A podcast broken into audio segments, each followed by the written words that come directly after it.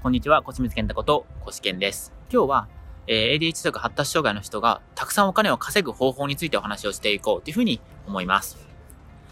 えっと、結構ですね、起業したいとか、自分でビジネスやりたいって人は、あの、まあ、最低会社の年収の3倍とか4倍ぐらい稼がなきゃやっぱり意味ないと思ってる人が多いんですね。僕自身もそうでした。せっかくやるんだったら、会社よりもっと稼げるようになって見返したいみたいな気持ちもやっぱありました。でまず、それえー、そういうお金を稼ぐためにどうすればいいのかってことなんですけれども、大切なのは、なぜそんなにお金を稼ぎたいのかってことを考えることなんです。これが非常に大切です。なぜ例えば、あなたが3000万稼ぎたいとか、4000万稼ぎたいとしたら、なぜそのぐらいお金を稼ぎたいのかってことですよね。これは別に必要経費だから、あの、3000万稼ぎたいとかそういう理由じゃなくてもいいです。あの、ちゃんとま、毎年、まあ毎年1回は海外旅行に行きたいとか、からそういう理由でいいんです。でもそういうちゃんと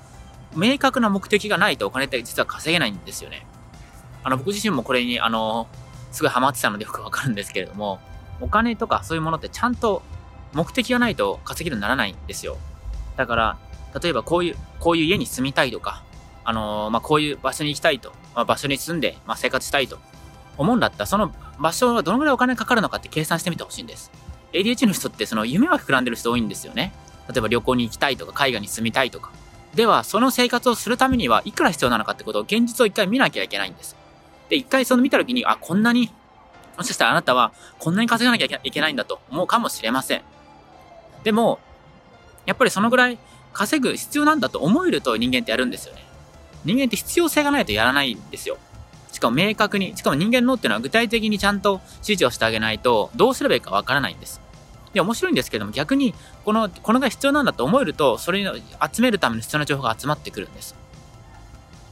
え僕自身もですね、えっと、お金を稼ぐことに対しては抵抗がありました。特に欲がなかったんですよね。あの、別に欲しいものないみたいな感じだったんですよ。僕の場合はピアノが好きですけど、まあピアノ買ってまあ1000万とか買ったら、まああと何が必要なのかなっていう感じなんです。そんな時に、まあ、いろんなご家庭の人とか話を聞いていって、家庭を持つには、子供と育てるにはこのぐらいお金が必要なんだというふうに分かった時に、あ、じゃあこのぐらい稼ごうかなというふうに思えるようになったと思います。